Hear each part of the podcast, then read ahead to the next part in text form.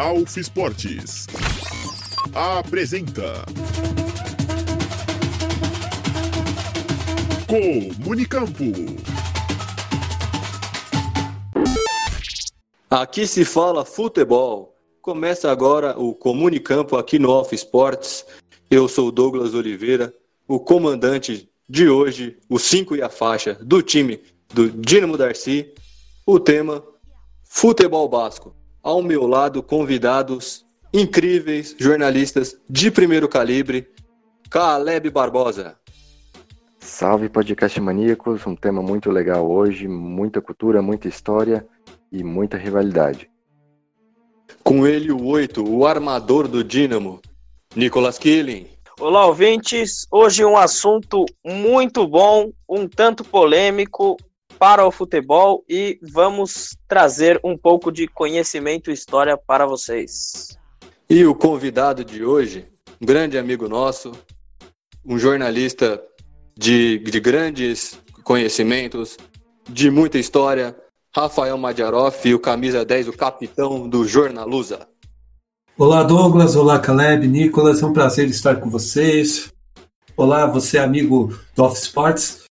Hoje nós vamos resgatar muita história, muitas curiosidades, títulos desse lugar muito especial que é o País Basco. O País Basco é uma região autônoma, como muitas outras da Espanha. Ele pode ser identificado como cultura, como uma referência geográfica entre o norte da Espanha e uma parte densa da França.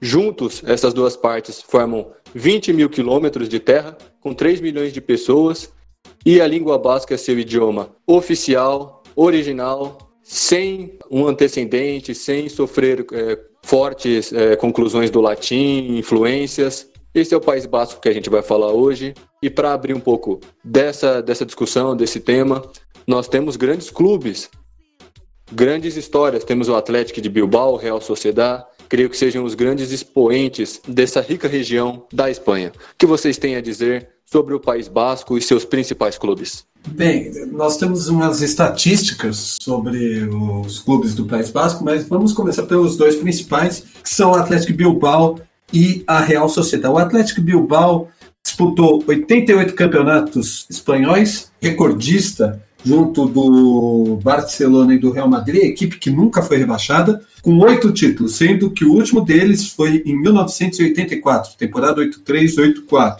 E a Real Sociedad tem 72 participações no Campeonato Espanhol e tem dois títulos, um bicampeonato de 1980-81, 81-82.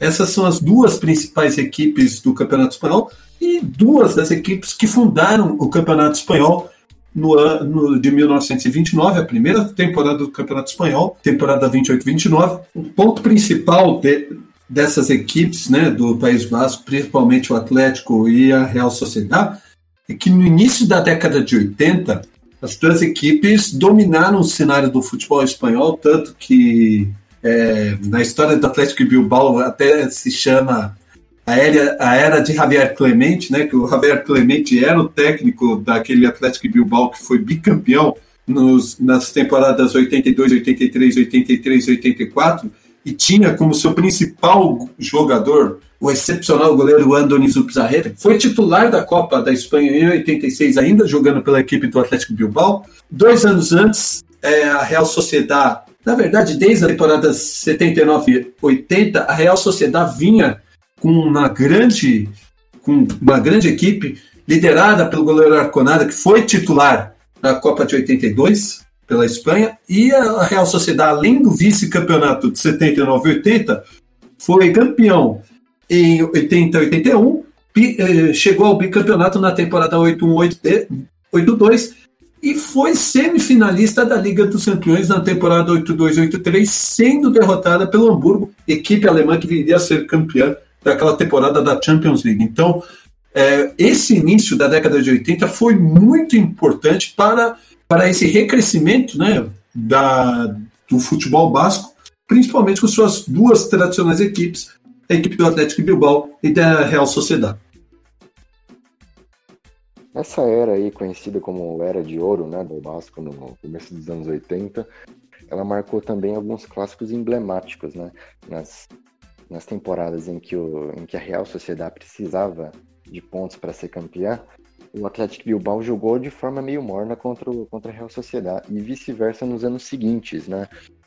Tem até imagens desse, desses jogos em que a Real Sociedade fazia os gols no, no Atlético Bilbao no ano que o Bilbao precisava muito dos pontos e os jogadores praticamente não comemoravam. Então, eles não entregaram o jogo, mas, como dizem lá na Espanha, eles não faziam muito esforço para ganhar os jogos. E cabe destacar também que durante esse período tinha muitos jogadores bascos nos elencos. Era uma era conhecida como direito de retenção, né?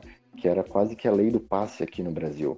O jogador ele era praticamente obrigado a renovar com o seu clube. E isso foi mudando a partir de 79 e acabou de vez em 85 lá na Espanha. E interessante, né, Caleb? Você citou essa, esse nacionalismo, essa identidade né, entre, os, entre as duas equipes, entre a, a região. É, a gente pode ver, se buscar a imagem dos anos 80, são os clubes entrando é, juntos, que não era uma coisa comum naquela época, eles entravam juntos e segurando a bandeira que, que é a bandeira que representa o País Basco. Tem até uma questão política que eu acho que a gente pode abordar um pouquinho mais para frente, quando for entrar em algumas celeumas de, de, jogadores específicos, essa parte do separatismo e tal, mas que e uma questão muito muito legal da gente destacar que os ingleses foram os criadores do Athletic Clube, né, o Atlético de Bilbao, em 1898 e jogavam de forma recorrente lá, é, tinham estrangeiros e tudo, mas graças a reclamações, por exemplo, da Real Sociedade e do Racing Union, que na época tinha esse nome e hoje é Real Union, e a gente vai falar um pouco dele mais para frente, eles reclamavam que o Atlético não representava com, com muita força o, a, o nacionalismo. E desde 1911, o Atlético buscou uma, uma referência como nacionalista apenas jogadores nascidos no País Basco, com descendências basca, ou é, criado e formado nas categorias de base do País Basco, de qualquer clube, ou do próprio Atlético, são permitidos a atuar no clube. E é uma equipe que ganhou muitos títulos de lá para cá. Foi o primeiro campeão da Copa do Rei, é o segundo maior, mas a gente vai explorar essa questão da Copa do Rei mais para frente. E o que, que você vê, é, pensa sobre isso, Nicolas? Um time que ele é tão grande, ele é o quarto maior campeão do Campeonato Espanhol, o segundo maior da, da Copa do Rei, e que ele não usa estrangeiros. Olha, eu acho um ponto muito interessante, porque é, isso prova é, a lealdade né, que, que a gente encontra em, em algumas regiões espanholas, como é no País Basco. É, a gente vê que o Atlético, o, por não usar estrangeiros, o amor que, que os jogadores possuem com o clube, a vontade que eles têm de manter o Atlético em cima, por saber de toda essa história, é algo muito forte e que reflete para o sucesso do clube, reflete no, na história, reflete na visão do clube europeia e também na Espanha. E eu acho até interessante a gente estar discutindo esse tema, principalmente por conta que é uma coisa que é, ela é excluída né, da grande mídia, ela é excluída do, do, dos grandes núcleos, da, das maiores audiências. E como você vê tudo isso, Caleb? São clássicos, né? são times muito, muito regionais, mas ao mesmo tempo eles têm toda uma abrangência nacional lá na Espanha. São, são times que não têm tanta grife assim. E cabe uma outra curiosidade, que na época do franquismo, que a gente pode falar um pouquinho mais adiante, o Atlético Bilbao ele se chamou oficialmente Atlético, porque, como você bem disse, os ingleses fundaram o time.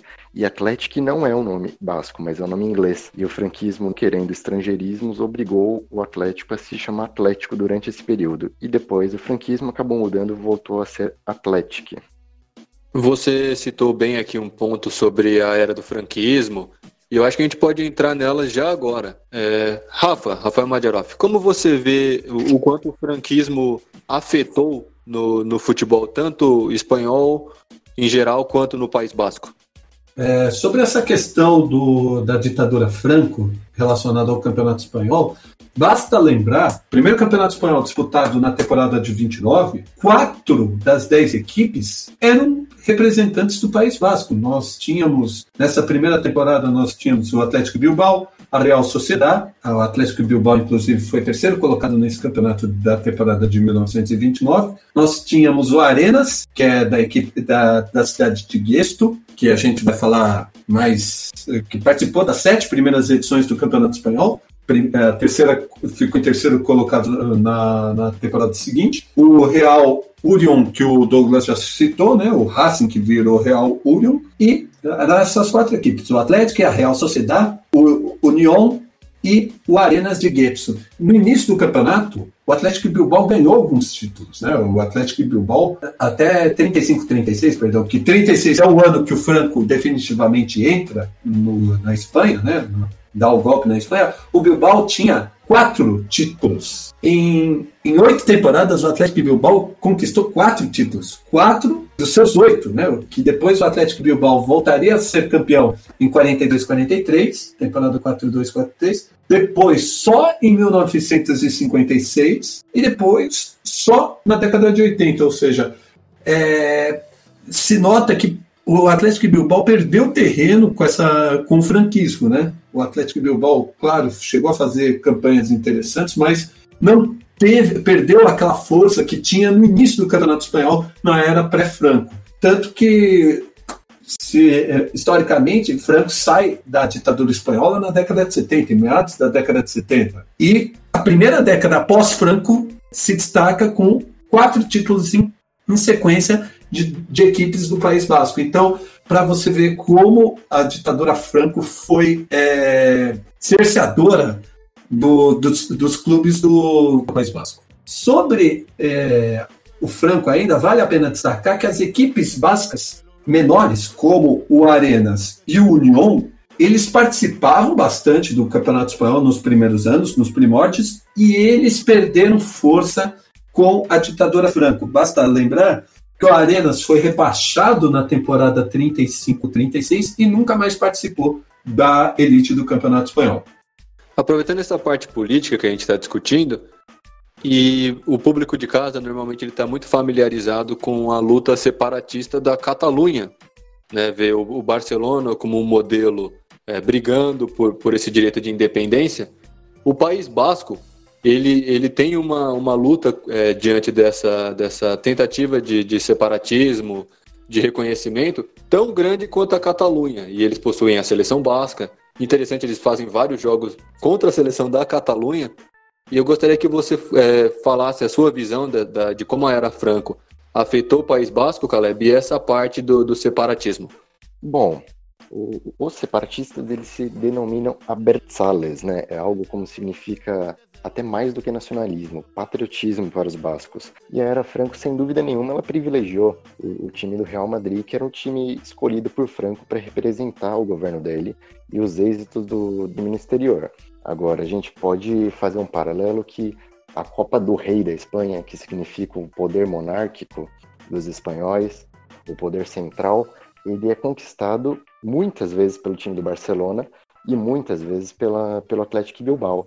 Isso representa algo politicamente muito forte, é muito simbólico para eles isso. Importante, né? O Caleb citou a, a Copa do Rei, e eu acho que a gente pode até entrar nesse tema já. O quanto a Copa do Rei ela, ela flui dentro do País Basco. O País Basco ele é o segundo, é a segunda região, região autônoma, é a segunda região autônoma que mais vezes conquistou a Copa do Rei. A Catalunha vem em primeiro lugar com 34 títulos, sendo 30 do Barcelona o maior campeão, 4 do Espanhol. Os bascos têm 30 títulos, são 24 do Atlético Bilbao, segundo maior campeão do, do, do campeonato. Você tem 3 do Real Union de, de Urum, que é o antigo Racing, você tem dois da Real Sociedade e um do Arenas, que o, que o Madjarov falou tanto. E como que você vê, Nicolas, é, essa, essa questão de, de poder que essas duas regiões que tentam o separatismo, que brigam contra o madridismo, se impondo nesse campeonato que é a Copa do Rei? No futebol, a gente tem grandes exemplos de times é, inferiores que combatem o, o, os times superiores, né? Acho que é um dos esportes que a gente mais encontra isso. É, eu acho que muito dessa, desse sucesso da Catalunha e do País Basco no futebol contra o madridismo é, ele vem mais de uma, mais do que de uma qualidade desportiva, né? Ele vem da vontade que esses clubes têm de mostrar é, autonomia. É, a gente tem aí o Atlético que o segundo maior campeão da, da Copa do Rei, atrás do, do Barcelona, e a gente percebe que pela história do Atlético, como eu havia comentado antes, os jogadores eles entendem o que é o clube, eles entendem o, o poder do clube para a região, assim como é o Barcelona para a Catalunha, e eles, eles entendem que combatendo o Real Madrid, eles estão combatendo a luta pela sua soberania. Eles estão combatendo a luta por, pela sobrevivência na Espanha. Eles estão combatendo uma luta que vai muito além do campo de futebol. E por o futebol ser um esporte de bastante expressão, a gente consegue ver que ah, esse reflexo nos títulos causa uma maior rivalidade, mas uma rivalidade sadia, porque aumenta ainda mais esse preciosismo que é, o País Basco ou a Catalunha tem para conseguir enfrentar essa busca por autonomia. Diante disso, é, que a gente estava explorando essa questão, talvez tenha ficado faltando uma informação da minha parte.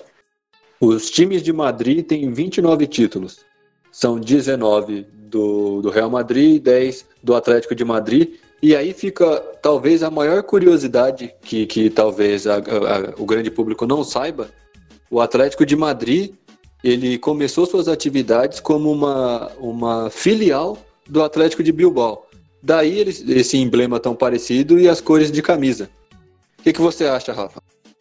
Realmente, né, o, o Madrid acabou é, se apropriando, né? A gente pode dizer assim, do escudo do Bilbao, é, é uma.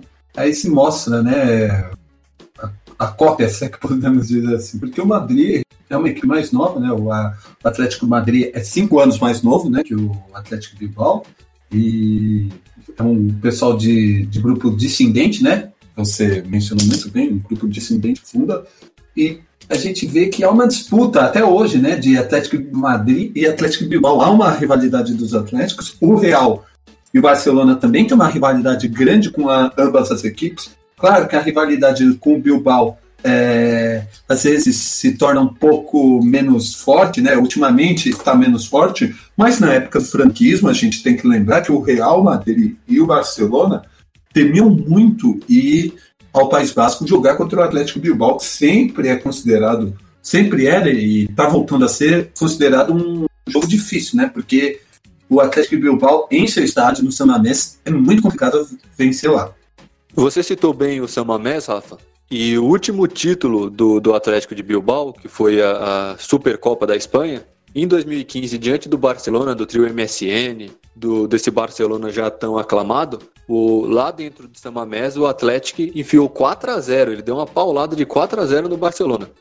Se citou a Supercopa da Espanha, o Douglas havia citado a Supercopa da Espanha, e a gente tinha falado na, no início do, do podcast que o, sobre o Arenas e o Real União da Copa do Rei. O Arenas ele foi campeão apenas uma vez da Copa do Rei, em 1919, como citado anteriormente, o futebol basco nessa época era muito forte e o Real União, que, na, eh, que chegou a se chamar Racing Union, é, foi campeão por três vezes, três vezes em 1918, 1924 e 1927, numa era pré-campeonato espanhol. A gente tem que lembrar que o primeiro campeonato espanhol foi disputado entre fevereiro e junho de 1929. E como dito anteriormente, disputado por quatro equipes das dez é, representando o País Basco, que foram o Arenas, o Real União, o Atlético Bilbao e a Real Sociedade.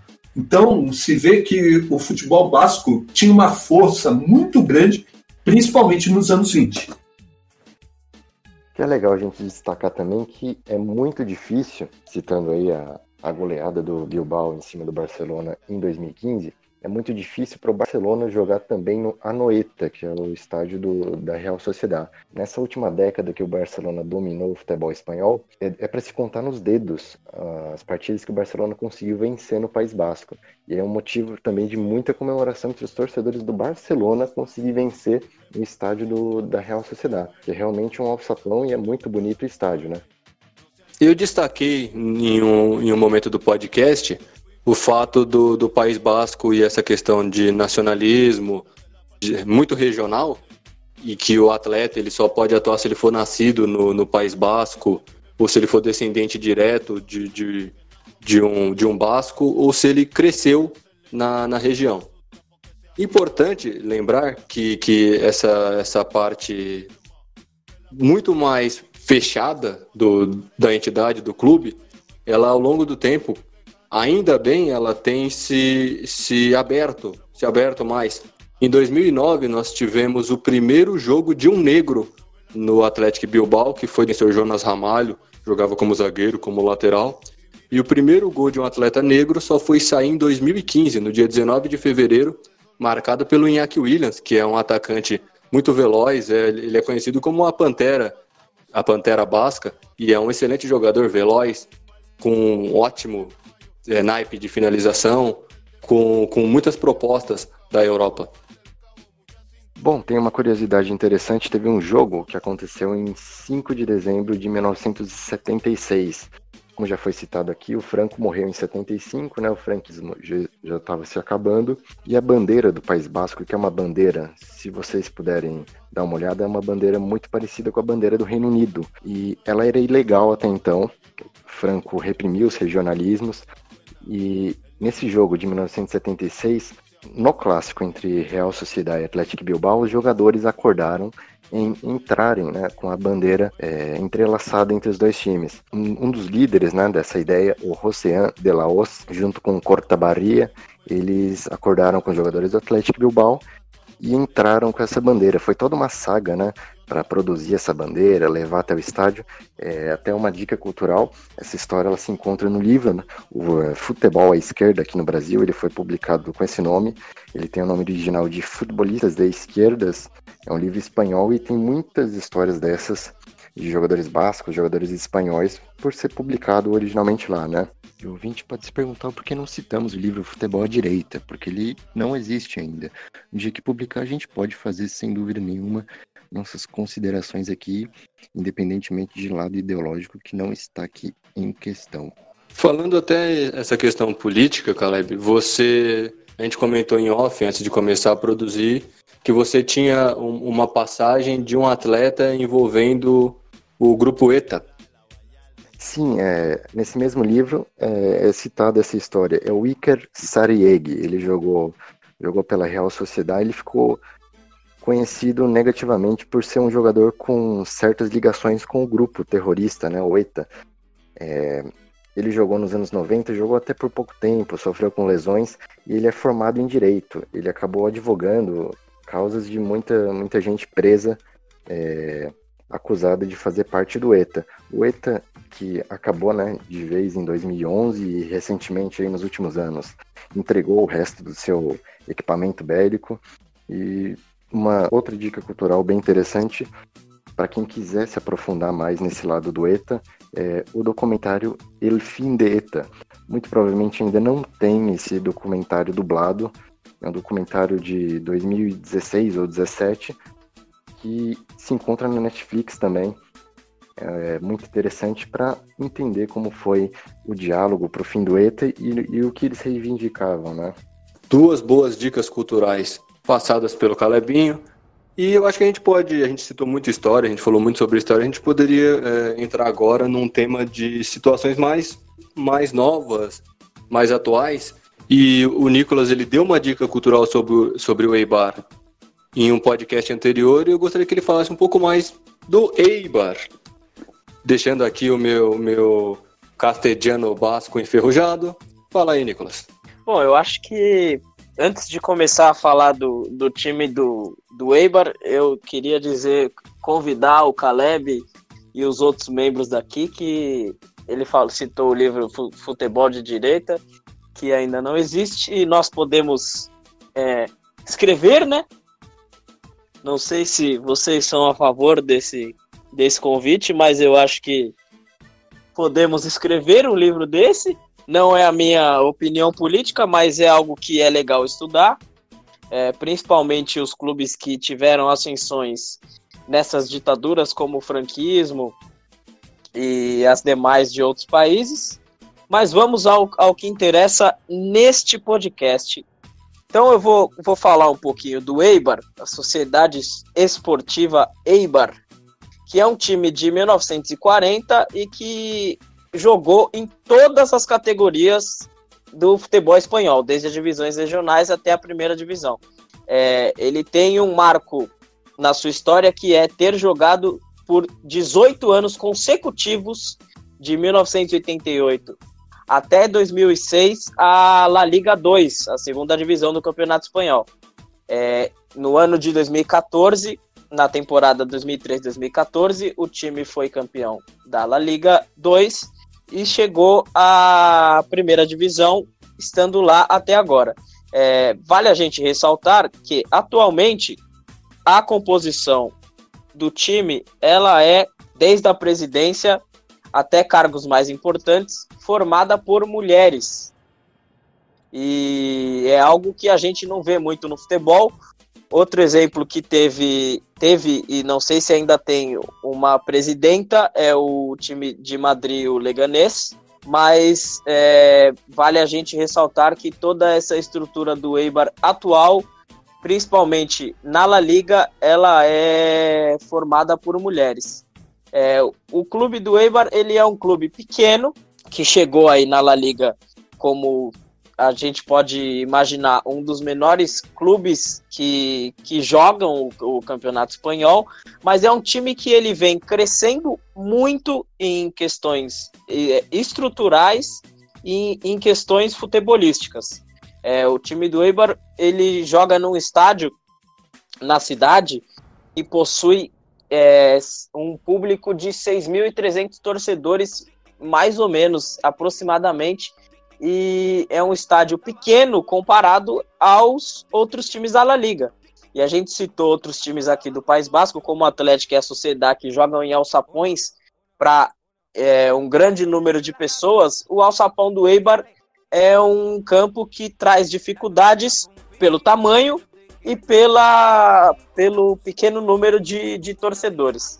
É, a gente tem no clube do Eibar também uma estrutura que é feita por acionistas. Então, o clube apresenta projetos, projetos de marketing e projetos para a ampliação de toda a estrutura e conta com mais de 10 mil acionistas pelo mundo inteiro e grande parte deles vem do Japão, é, pelo craque Inui, que é uma das peças-chave do time, participou de grandes temporadas, rodou um pouco, foi ao Betis, foi a alguns outros times e voltou nessa última temporada ao time do Eibar. É, vale a gente ressaltar que é um time que tem dado trabalho para os grandes da La Liga. E o Inui fez uma boa Copa do Mundo, hein, Nicolas? Sim, o Inui ele é um excelente jogador. Ele é, o time da, do Japão que na, na última Copa foi derrotado para a Bélgica nas, nas oitavas, se eu não me engano. E o Inui ele fez parte desse time bom do Japão, uma boa Copa que o Japão fez na Rússia em 2018.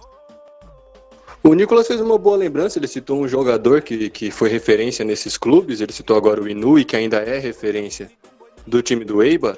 O Sávio é uma das grandes referências do, do, do, Real Sociedade, junto com o Xabi Alonso, com o Griezmann. Caleb, você tinha é, uma coisa a concluir da sua última aparição?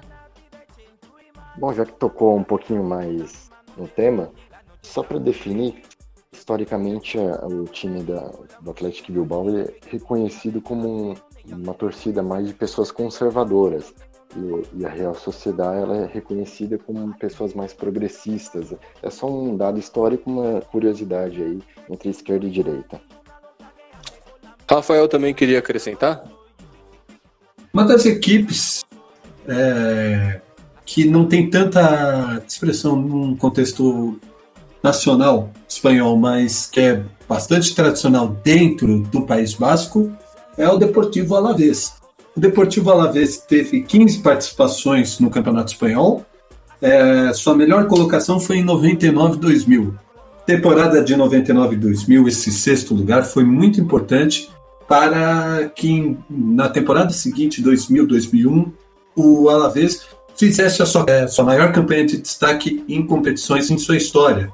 Foi o vice-campeonato da Copa da UEFA da temporada 2000-2001, onde a equipe básica perdeu para o Liverpool por 5 a 4 um jogo excepcional no Westfalenstadion em Dortmund.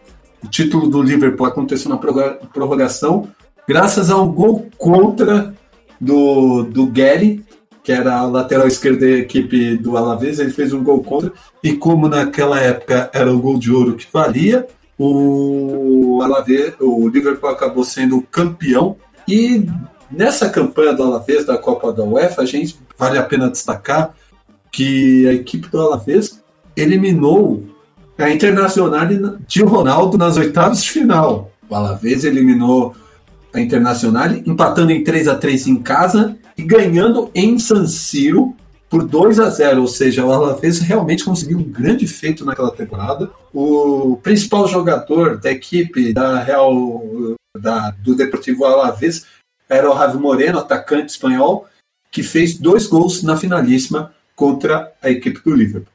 E tem uma história ótima também do Bilbao contra o Puskas, antes dele ir para o Real Madrid, não é, Rafa? É, sobre o Atlético Bilbao, basta lembrar que o Atlético Bilbao, é, na temporada 56-57 da Liga dos Campeões, o Bilbao foi responsável por eliminar, na segunda fase do campeonato europeu de clubes, né, a atual Liga dos Campeões, foi responsável por eliminar aquele time fantástico do Budapeste Honvéd, que foi base para a Hungria de 54. É verdade que, um plano de fundo disso, a Hungria vivia tempos difíceis, era o tempo da Revolução Húngara de 56, tanto que o jogo de volta 3 a 3 que eliminou o Budapeste Honvéd e classificou o Atlético Bilbao foi disputado no estádio é, de Bruxelas, né? O estádio Reisel foi 3 a 3 Primeiro jogo 3 a 2 para o Bilbao, segundo jogo 3 a 3 O Bilbao acabou é, eliminando o Budapest Honvéd, que depois disso nunca mais foi o mesmo time, nunca mais foi aquele time fenomenal é, que fora antes desse da Revolução Húngara de, 53, de 56, perdão, tanto que o Puskas saiu do, do time depois, foi jogar no Real Madrid, o Coxes foi para o Barcelona. Então, vários húngaros acabaram indo para o futebol espanhol. Só concluindo o que o Rafa falou aí, muito interessante dessa, desse lado político da Hungria na, naquele momento, tem uma outra dica cultural muito interessante, que é o livro Jogada Política no Esporte, é, do jornalista Fábio Piperno. Ele conta vários causos, entre eles é, fatos né, dessa Hungria aí nesse período difícil dos anos 50 ali politicamente, aquela efervescência toda. Realmente, o Piperno é um grande jornalista, mas a gente tem alguns outros é, clubes do País Basco para explorar aqui no nosso podcast, por exemplo, o Osasuna, o Osasuna que fez uma temporada em meados do, do, da década passada muito boa, não é, Rafa? Bom, Douglas falou do Osasuna. Osasuna é uma, é uma equipe da cidade de Pamplona que fica na, na Navarra, que é uma, é uma província dentro do País Basco. O Osasuna teve 38 participações, está em sua 38ª participação do Campeonato Espanhol, e suas campanhas de destaque foram um quarto lugar na temporada 87-88 e um quarto lugar na temporada de 2005-2006. Eu diria que entre 2004 e 2007 foi o grande período dessa equipe de Pamplona. Por que eu estou falando isso? Porque é, nesse período o Osasuna foi finalista da, da Copa do Rei na temporada 2004-2005, perdendo a final para o Betis. Conquistou esse quarto lugar no Campeonato Espanhol da temporada 2005-2006 e foi semifinalista da Copa da UEFA na temporada 2006-2007, onde perdeu nas semifinais para uma outra equipe espanhola, o outro time de Sevilha, a equipe de Sevilha. Então, o Osasuna não se dá bem definitivamente contra as equipes de Sevilha em mata-mata. Bom, é, atualmente o Osasuna está na primeira divisão, volta depois de um tempinho de ausência, e é uma equipe que, apesar de não estar de, no cerne do País Basco, por muitos é considerada uma equipe basca. Enfim, destacamos aqui muito sobre o País Basco, muito sobre suas grandes equipes, sobre suas grandes histórias. Algumas equipes a gente não, não, não citou, mas menção honrosa para o Baracaldo, o Basconia e o Porto Galete. Mas creio que é, a gente falou muito, muito bem sobre o tema. Eu gostaria de agradecer aos nossos convidados e as considerações finais de vocês. Caleb Barbosa. Bom, é sempre um prazer estar aqui com, com vocês, ainda mais falando um tema, de um tema né, tão, tão sagrado para o futebol mundial como é o dessas equipes básicas aí. Um grande abraço e até a próxima. Nicolas, suas considerações finais? Agradecer vocês, agradecer o Rafael, o Caleb, você também, Douglas, é, pelos conteúdos aqui apresentados. Eu acho que o público vai curti bastante também. É muito bom aprender um pouco de história e se puder misturar o futebol, melhor ainda. É, agradeço muito a participação e até a próxima. Nosso convidado, Rafael Madjaroff. Foi um prazer imenso estar com vocês, debatendo sobre é, País Basco, né, contando as histórias dos clubes do, desse, desse lugar sagrado, como disse o Caleb Barbosa. Não tiro nem, não tiro nem acrescento nada do que ele falou sobre essa coisa sagrada do País Basco. Acho que é muito importante a gente é, destacar esse ponto. Agradeço o convite e estou de volta ao Alpha Sports, agora participando de maneira é, pontual, sempre presente aí com vocês. É uma honra voltar a essa casa querida que eu tive a honra de fundar com o Douglas Oliveira há dois anos, então é um prazer estar de volta e aguardo você no próximo podcast nosso. Fica aqui também a, a oportunidade de entrar na nossa rede social, o arroba alfaesportes underline no Instagram e deixar lá por mensagem direta ou alguma mensagem no post de algum tema, de alguma curiosidade. Estamos aqui para ouvir todos vocês. Da minha parte, foi muito legal. Eu sou Douglas Oliveira. Eu gostaria de destacar também que se você ouviu algum, algum barulho, algum ruído fora do, fora do padrão, nós estamos todos em quarentena, respeitando essa quarentena. Estamos gravando cada um da sua casa da melhor forma possível para contribuir com o isolamento social. Espero que vocês e a família de vocês estejam bem. Da minha parte foi isso. Meu muito obrigado. Esse foi o Comunicampo no Alpha Sports. Novamente muito obrigado. Comunicampo, aqui se fala futebol.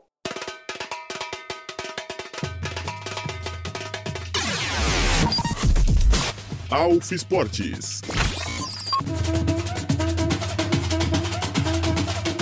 Comunicampo.